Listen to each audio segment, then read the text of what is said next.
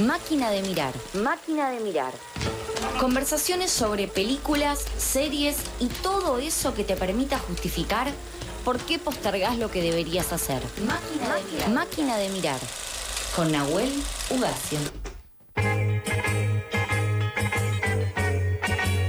Siete minutos pasan de las 3 de la tarde. Le vamos a mandar un abrazo grande a, Na- eh, a Nahue. No, a Nahue está acá y ya le dimos un abrazo a Gonza, que no conoce este estudio nuevo y que ojalá que en algún momento venga a visitarlo. Nos recordamos a Gonza un fuerte abrazo. Pero estamos con Nahue Ugacio en Máquinas de Mirar. Primero tengo que decir que no te hice caso con la camiseta porque vine ayer con la camiseta. O sea, yo tuve que poner bien. la cara ayer con gente muy de River, muy Sí. de River acá. Eh, de Mejor hecho- incluso. Mejor, no, no, Sí, mejor. mejor. Y bueno, hoy le tuve que cambiar porque estaba transpirado. Ayer hacía un poco de calor. Eh, nada, dije no, no puedo, tengo la camiseta limpia para venir con Nahue, pero dije bueno, Nahue va a cumplir esa parte. No pasa nada. Sigamos. O sea, yo tenía que hacer mi parte. No, no, sigamos igual en esta. O sea, Yo, eh, pero sigo ahí en las arriba. malas ¿eh? mucho más. En las malas mucho más. eh, O sea, el, es- el- el ser bostero nos lleva a eso, pero es histórico. No lo puedo creer. eh, lo vi el partido con el Olo. No hubo. no- hubo- Igual en momentos es como que ya sabíamos el final, me parece, ¿no? Sí, de hecho, yo lo, lo digo hoy martes, martes 5 de octubre, el partido fue el 3. El 2 a 1 para mí es un resultadazo. Sí, ¿eh? olvidate. por lo que pasó y por lo que fue y por la apatía que estaba sucediendo, dije, ah, bueno, el gol de Zambrano, no lo grité porque... No le grité, yo tampoco. Pero bueno, Si hubiese sido cinco minutos antes, igual oh, era una fiesta. era una fiesta. Era ¿eh? una fiesta. Terminabas ahí, no importa. pero Sí, no importaba, ahí. pero al menos. Lo, lo bueno es que cuando sus hijos, sus nietos, sus bisnietos miren algún día el historial, no sé qué, 2 a 1 van a No, decir. no, no pasa Claro, nada. No no pasa pasa nada. nada, Estos se olvidan, eh, eh, en, en un mes no hay nada más. O sea, no, no se está hablando más de esto. La semana que viene. La semana que viene, un 4-0, un 5-0 queda para la historia. De hecho, Claro. ese famoso 5-0 en un torneo de verano Mar del Plata. en Mar del Plata, bueno, es un recuerdo, digamos, eh, bastante eh, interesante para recordar de vez en cuando. O el 3 a 0, 4 a 0 en cancha de, en Mar del Plata también por suspensión por agresiones. Claro. El gol de Carreño que abraza Claro. al juez de línea. Yo ese, ese día estaba en la cancha. Mira, Eh, primera vez que voy a ver un Boca River y fui a la platea porque mi papá dijo vayamos a la platea porque, Porque la popular se pone más picante y en la platea fue donde fue la bifurca entre la hinchada de River y la hinchada de Boca porque habían colgado las Claro. banderas ahí y se las robaban de la platea. La- el José María Minela no tenía el alambrado que era divide la, platea, pensando que éramos una sociedad civilizada en un Boca River, estaban todos mezclados y en un momento, eh, bueno, se armó un, un- un lindo tole tole eh, y está la imagen esa de una persona volando a una fosa, no sé si se lo recuerdan, como medio, como si fuese una bolsa de basura que vuela a una fosa. Ese fue eh, un partido que también yo lo recuerdo mucho por la suspensión justamente de eh, a partir de la, de la invasión de la hinchada de River a la platea. pero No- hay, hay algo traumático ahí también. Re, Sí, no, re, totalmente. totalmente, todo traumático. Pero bueno, hablando de traumas, eh. Nahuela recogió el guante la semana pasada en función de la charla que tuvimos como, che, ¿viste el juego de calamar, no? ¿Qué sé yo, que? ¿Por qué no hacemos eh, recomendaciones de series distópicas o futuros que no nos gustan tanto? Y viniste con eso. Vine con eso, o sea, hoy como que agarré la mano de dos desafíos. Primero, la, traerme la de boca como Sí. siempre. Eh, y segundo, este desafío de las series distópicas. Dijimos, bueno, a partir del juego de calamar, que como le, hicimos, le dijimos el otro día, yo no la estaba viendo, ahora la estoy empezando a ver, recién la estamos discutiendo un poco, voy por el tercer episodio. Bien. Así que ahí está como arrancando recién la cosa, para mí al menos. Eh, entonces dije, bueno, vamos a traer tres series distópicas que de alguna manera puedan, se conozcan o no, eh, enriquecer el visionado o de última esto de, de ver otras opciones, otros futuros distópicos, Bien. para que podamos de alguna manera debatirlos. Perfecto. Eh, hay una, por ejemplo, que estuve viendo y que la terminé ayer, de hecho. Ahora, después voy a decir una, una cosita sobre esta serie, pero estuvo media de moda hace poquito que se llama Years and Years. Ay, no la vi. No la vieron, pero, Pero saben más o menos de qué sí, se trata, suena, ¿no? O sea, no sé si de qué se trata, pero que, El nombre. que, que estuvo por ahí en algún lado. Bueno, Years and Years, una serie británica, Sí. está creada por eh, Russell T. Davis, que es una especie también de, de gran guionista, gran creador de historias ahí en, en- en- en Inglaterra. Hizo Queer as Fall, por ejemplo, una serie emblemática de los 90, y también se encargó, por ejemplo, de las últimas temporadas de Doctor Who, Sí. que es quizás el, el emblema de las series eh, eh, inglesas. Bueno, creó esta serie para, para la BBC de Londres. Es una miniserie, podemos decir, son seis episodios, seis episodios de una hora, donde a partir de, de la vista, de, o sea, y de la vida de una familia británica, una familia de Manchester, generalmente en clase trabajadora, pero más o menos bien posicionada y demás, vemos los cambios tanto tecnológicos como políticos a partir del 2019 hacia el 2030. Ah, me encanta. Lo que viene, lo que viene. Lo que viene lo que viene. Entonces, de alguna manera, lo bueno en- de, de alguna manera es que nos habla sobre un futuro distópico palpable, un futuro distópico que está, digamos, acá nomás. Arrancás, o sea, igual 2019 arrancás con lo que hay, digamos. Arrancás con lo que hay con, con- con el presente del 2019, porque de hecho la serie es- se estrenó en el En 2019, 2019. entonces es contemporánea. Pero a partir de ahí empieza a plantear, bueno, ¿qué puede pasar a partir de lo que sucedió en 2019 a futuro en los próximos 20 años? Que no es tanto tampoco, porque Que no estamos es hablando en tanto. 2050, Que digamos. no es tanto, exactamente. Menos de 20 años, acá son 21 años. sería. 21 años. Entonces, bueno, eh, nos propone justamente la... No, perdón, 11 años. 11 años, ¿No estudiamos matemáticas? ¿No- ¿Vos son- fuiste a la facultad de ingeniería? No, Yo por tampoco. supuesto. 11 años serían. Claro, 11 años, exactamente. Entonces, bueno, vemos justamente los cambios políticos y sociales a partir de, de la vida de esta familia. Entonces hay como dos líneas de tiempo, de alguna Hmm. manera. Eh, la de la familia, que empieza como justamente con estas... eh, es una familia demasiado unida para mí. Es como, eso, eso incluso me pareció un poco hasta irreal. Es como una, fue una familia muy grande, demasiado unida. Bien. y empiezan a, de alguna manera también a investigar y a incorporar ciertos elementos tecnológicos en los cuales también se empieza justamente a, a- a potenciar, incluso en el ser humano. Hay, por ejemplo, una de las chicas, una de, una de las hijas de, de esta familia, que empieza a hacer lo que se llama como transhumana. Bien. Que es el, el transhumano en este caso sería como incorporar su cuerpo a una versión digital. O sea, convertirse ella misma en un dispositivo digital. Perfecto. Entonces se transforma como en un celular de carne y hueso. ¿Sabés que a- hablando de esto, eh, hace mucho tiempo, y no tanto también eh, en estas líneas de tiempo que no son tan largas, había una noticia, no sé si se acuerdan, de un chabón que se había cortado un dedo y se había injertado un dispositivo USB. Uy. Entonces, eh, eh, la, la última falange del dedo chico se la, se la había cortado y el chabón dijo, bueno, ¿qué hago con esto? Entonces, como que se injertó un USB y se puso como la capucha era el dedo. Entonces el chabón conectaba, no sé si era un fake, eh, o sea, quizás la palabra fake no estaba tan de moda en ese momento, Claro. con lo cual pasaba más eh, libremente esa noticia. Pero bueno, puede ser un poco eso también, una- un transhumanismo. Creo que hay un poco de eso. Esto tiene un- obviamente va un poco más allá porque incluso se mete ya en la mente. Es como que esa, esa persona vive en internet. Es bastante flashera la cuestión. Pero también lo, lo más cercano me parece que, que corresponde a Years and Years es la otra línea histórica, digamos, o la, la otra trama, que es la de la, una ascendente política de derecha Bien. encarnada por Emma Thompson, que es una aparte es una, es una gran actriz, donde justamente es una, es una mujer llamada Vivian Rock, que empieza de una manera con un discurso muy conservador, aparte que a mí me recuerda muchas veces a, a este discurso bien, bien violento de Milley o de Sper, como, como- en ese nivel de discursivo, incluso de Trump, eh, empieza como medio de abajo eh, y empieza a subir a subir hasta que se convierte en la primer ministra de, de- de Inglaterra y empieza lo que se llamaría, no, se llamaría no, lo que sería un genocidio de dentro, eh, crea campos de concentración. Esto no es spoiler, es algo que, Algo que, que, pasa. que sucede y, y que da un poco de, de- de- de enriquecimiento a, a la historia. Entonces también, es- de nuevo, es interesante también por ese lado de que son cosas que me parece que como desprenden, no, no hay una línea temporal, un futuro tan lejos, toma bastante del presente como para decir, che, miren que La esto derecha está, está avanzando de verdad. Claro. Y las tecnologías también. Y las tecnologías también. Y eso también viene acompañado de eh, ciertos cambios climáticos, porque en la serie también se suceden hambrunas, se suceden inundaciones, todas cuestiones eh, climáticas totalmente inesperadas que tienen que ver justamente tanto con, el calentamiento global, como por este eh, ascenso de los dispositivos y demás, y el ascenso de la derecha, que justamente, obviamente, actúa por. En con- o sea, favoreciendo justamente esos cambios. Bien. Es una serie bastante dura justamente por eso. Igualmente, a mí no me gustó tanto. Bien. Pero a mí capaz que me gusta. Pero a vos capaz que te gusta, capaz que al resto le gusta. Está bien, Es aparte entra, entra en lo de series distópicas. Claro, pero a mí lo que me interesa más que nada es eso, que es una serie distópica que nos propone algo que está bastante palpable. Bien. O sea, no va a la ciencia ficción. Perfecto. Así que esa es la primera que les traigo. Years and Years. Years and Years se Esa la ve- voy a ver seguro. Esa- me la encantan que- a mí. Me encantan eh, ponerme mal de lo que puede ser el futuro. Claro, y aparte de esto, es, es- es acá, está acá Sí, nomás. sí, es ¿eh? acá nomás, sí, y sí. lo bueno aparte son, son seis episodios, es una horita cada uno, se puede maratonear un fin de semana, la tenés hecha. Perfecto. La otra que les traigo, Sí. esta ya es un poco más ciencia ficción, esta, esta me, me gustó en su momento, ya Maniac, Maniac. No, no la conozco tampoco. Es una serie que esta también se habrá estrenado en el 2018. Está en Netflix, es de Netflix. Hmm. Está protagonizada por Emma Stone Sí. y Jonah Hill. Sí. O sea, dos personas que ya vienen de una larga data, tanto en la comedia como en el drama. Sí. Jonah Hill creció muchísimo, es una lo recomendamos acá en mid 90 es un gran director también. Sí. Emma Stone está en todos lados, Está en Cruel ahora, Sí. la verdad que está en todos lados.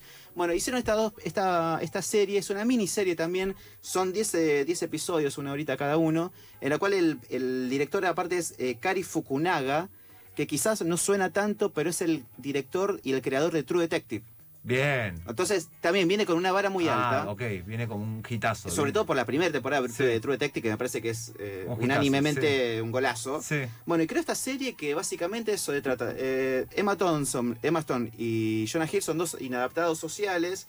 Uno es como que tiene esquizofrenia, alucinaciones, como que realmente no, no, no se alegra, no, incluso estuvo internado en un psiquiátrico, pero cuando está ahí, cuando ya, digamos, eh, con la familia, como que no se siente muy a gusto. Entonces se, se va a una farmacéutica que lo convoca para hacer un experimento de unos medicamentos nuevos, Bien. que aparentemente son unos medicamentos que vienen a mejorar todo.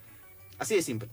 Tipo, o sea, salvando la distancia se envía una naranja mecánica un poco. Exactamente. Un tratamiento médico para. Bueno, eh, ahora vamos un poco a eso justamente. Porque además, eh, bueno, el otro lado de la historia, el Emma Stone, ella es una mujer, una chica llamada Annie que es eh, adicta a uno de estos medicamentos. Entonces se cuela también en este, en este experimento para conseguir obviamente más pastillas ah, y poder acceder a justamente a esos viajes que proponen. Ahora, lo interesante es esto, son tres pastillas. Pastilla A, B y C. La primera pastilla, creo que la vi. Ay. capaz eh, que la viste, ¿eh? La primera pastilla sirve para recorrer los momentos más traumáticos de tu vida, como la cancha de... Está como en medio de una nave, una cosa así. como Exactamente. La vi y no me acuerdo nada. Qué bien que me la cuente de vuelta. Exactamente. Bueno, yo la vi y también me, me había olvidado. Sí. Digo, ah, esto era interesante. sí, sí, sí, sí. La pastilla B es para encontrar los, los, eh, los puntos débiles y barreras de tu mente. Hmm. Y la pastilla C es para confrontar esos problemas y aceptarlos. Bien. Entonces, nos- ahí nos damos cuenta, por ejemplo, que Emma Stone es adicta a la pastilla A porque recuerda, esto no es spoiler, eh, recuerda momentos que pasaba con su hermana. Y entonces es una manera de estar cerca de ella. Bien.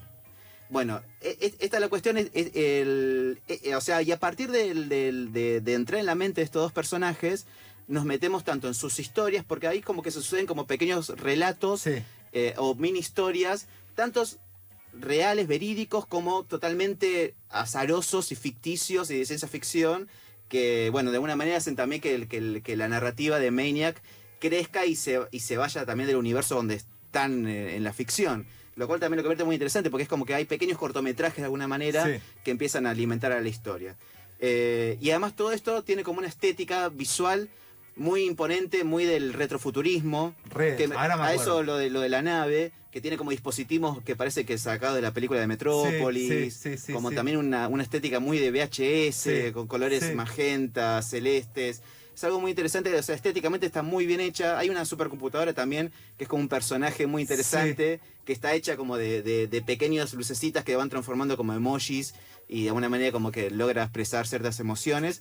Bueno, eh, Meña, que se- ah, me, me acordé incluso, me lo había olvidado, Yo también, de hecho. buscando referencias para, para esta columna, me la acordé y dije, ah, esta, era- esta Está muy, bien muy esa, buena. está bien, está bien verla. Sí, está sí, muy sí, bien esta verla, sí, sí, Maniac. Me gustó. Y aparte está en Netflix, así que está es bastante fácil, mal. sí, bien, perfecto. Maniac, entonces, y eh, Years and Years, las dos recomendaciones por ahora. Exactamente, les tengo una última. Claro, claro. Que esta es medio una trampita. Obvio. Porque es tanto una película como una serie. Sí. Se llama Snowpiercer. Ah, no. Snowpiercer, vamos a decirlo más o menos de, de esa manera. Es una. Primero es una película de Joon-ho. Me- acá me debería poner de pie, pero no, no, no voy Sí. a ponerme de pie por, por cuestiones eh, Sí. eh, estéticas y, y sonores, Sí. y sonoras. Es el. Bong Joon-ho es el director de, de Parasite. Ah, mirá. Y también hizo otras obras maestras que también son de alguna manera de futuros distópicos, como Para- Parasite, creo de alguna Tiene manera. un poco eso. Tiene un poco estábamos eso. hablando de esto, te iba, la iba a nombrar. Hay algo de eso también. Claro, bueno, pero hizo otras, por ejemplo, que se llama Oksha, No la que es una película muy interesante que también es- Ah, ¿la del está en? Netflix, la del chancho. Sí, lloré como un desgraciado. Es tremenda. Y hay otra que creo que también está en Netflix, se llama The Host. Esa no la vi. Esa es increíble sobre un monstruo marino que también empieza sobre cuestiones de cambios climáticos. Sí. Esa es excelente, esa película, de nuevo me pongo de pie, increíble.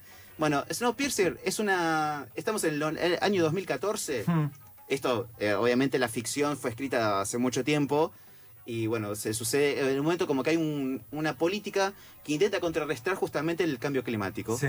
Sale mal Y entonces todo el planeta empieza a. entra. Siempre sale mal, obviamente, Sí. distopía, ¿no? Sí. Entra en lo que es una nueva era de hielo. Se congela el planeta Me encanta. y los sobrevivientes Sí. se quedan, o sea, eh, son rescatados y los meten a todos en un inmenso tren que va por las vías de alrededor del mundo.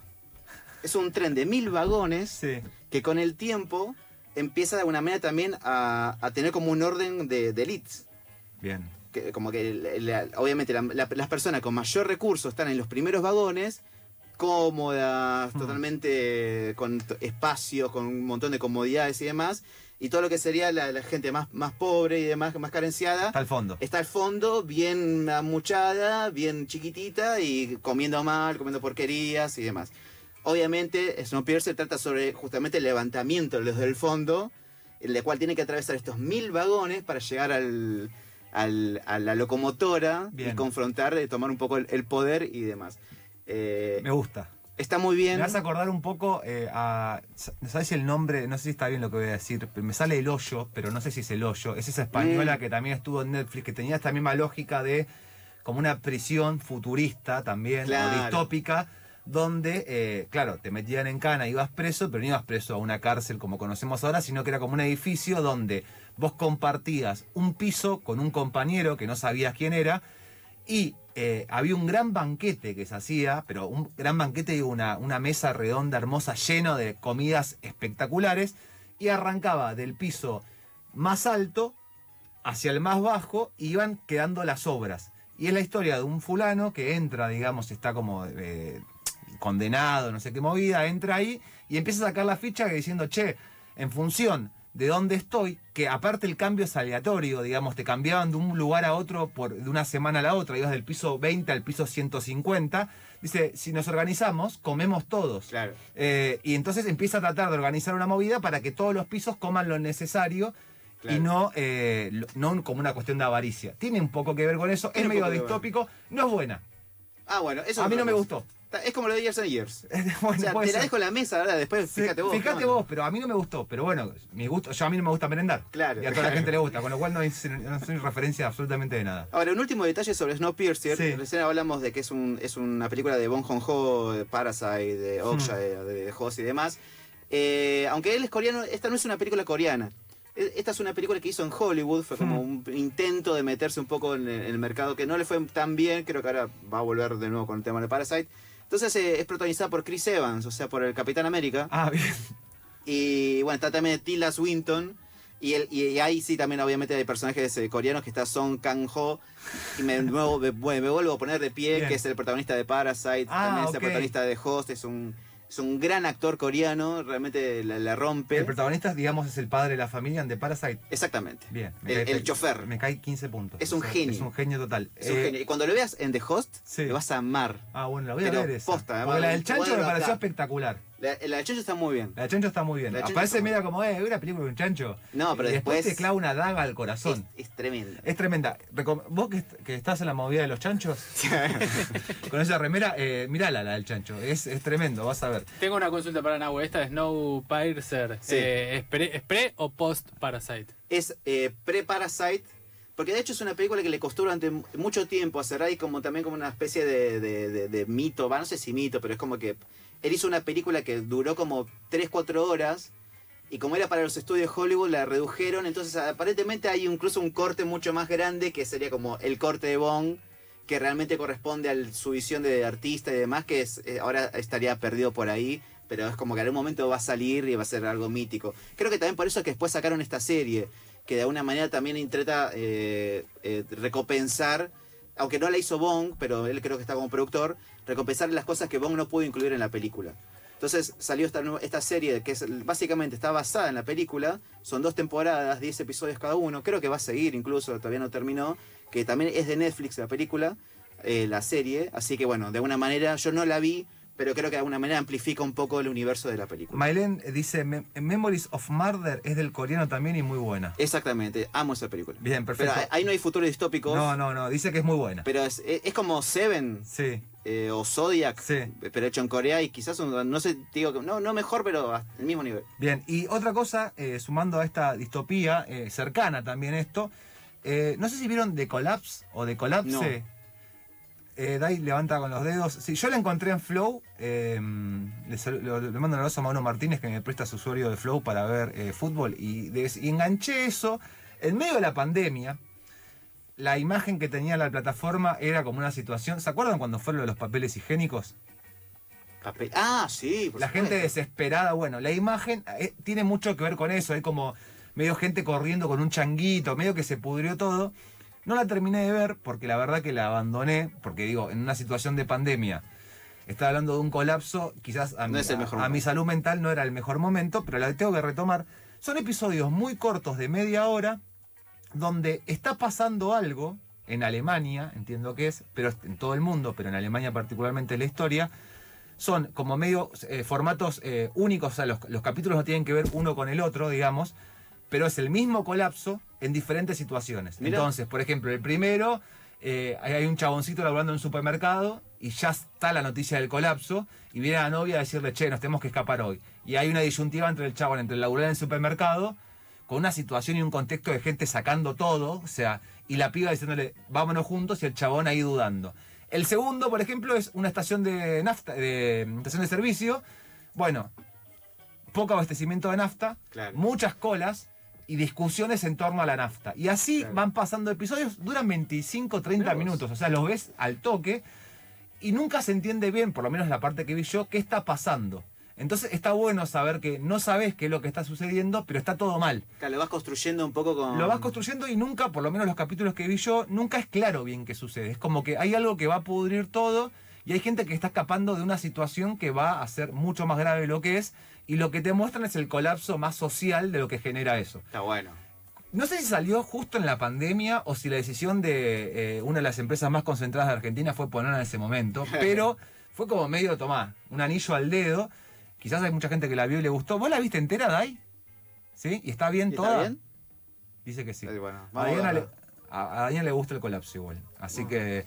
Eh, pero bueno, también dejo esa por las dudas y yo me voy a poner de pie, o voy a hacer que me ponga de pie, con Black Mirror, que es, eh, creo que es la primera vez que entré a una serie así de, de cabeza. Vos sabés que te iba a decir que, justo, que estamos en una, en una columna sobre series tópicas y no estamos hablando de Black Mirror. Está bien igual, no, no hablemos. Está bien. Solamente nombremos Hay que nombrarla igual. Hay que nombrarla. Solamente me voy a poner de pie para las primeras temporadas cuando se producían en Inglaterra. Claro, exactamente. Después cuando la, se fue a Estados Unidos, eh, se hizo todo mucho más gringo y sabemos lo que tiene de bueno Sí. y de malo, digamos eso. Pero bueno, las dos primeras son espectaculares para mí. Creo Sí. que son las dos primeras producidas en Inglaterra. Sí, seguro que sí. Este, así que nada, quienes no la vieron, la recomendamos. O lo vos la viste. Sí, todas. Todas, espectacular. Nahue, eh, es un placer tenerte acá. Un placer estar acá, sin duda. eh, O sea, es estás hermoso. mega invitado Dale. todos los martes, cuando tengas ganas, cuando puedas hacerte parte de este equipo radial, en seguir eh, presencialmente acá en Máquina de Mirar todos los martes a las 3 de la tarde. Nago Iguacio nos recomienda series, películas o productos audiovisuales para eh, procrastinar un poco lo que tenemos que hacer. Qué buen momento era ayer cuando se cayó absolutamente todo para hacer efectivamente eso. Hermoso. Yo no hice nada igual, o sea, no, eh, quedé como... A mí también me desconectaron un poco. Yo me fui a caminar y a, Bien. y a ver el cielo. Bien, bien. O sea, estuvo, estuvo bien. ¿Vos te hiciste eso? Sí, posta. Qué romántico, boludo. Bien, pero con esa camiseta no podía ser de otra manera. Claro. Nahue, eh, gracias. Nos vemos el martes que viene. Pasó Nahuel Ugacio en Máquina de Mirar trayéndonos eh, recomendaciones de series distópicas. Las pueden encontrar de vuelta en nuestras redes sociales, quienes lo perdieron, para que este fin de semana largo, aparte, muy largo, puedan pegarse una maratón de aquellas. Vamos a escuchar a Dillon haciendo piso 13 y seguimos en eso que falta. En el escenario birra y coca, nunca llega horario, no me rompan las pelotas.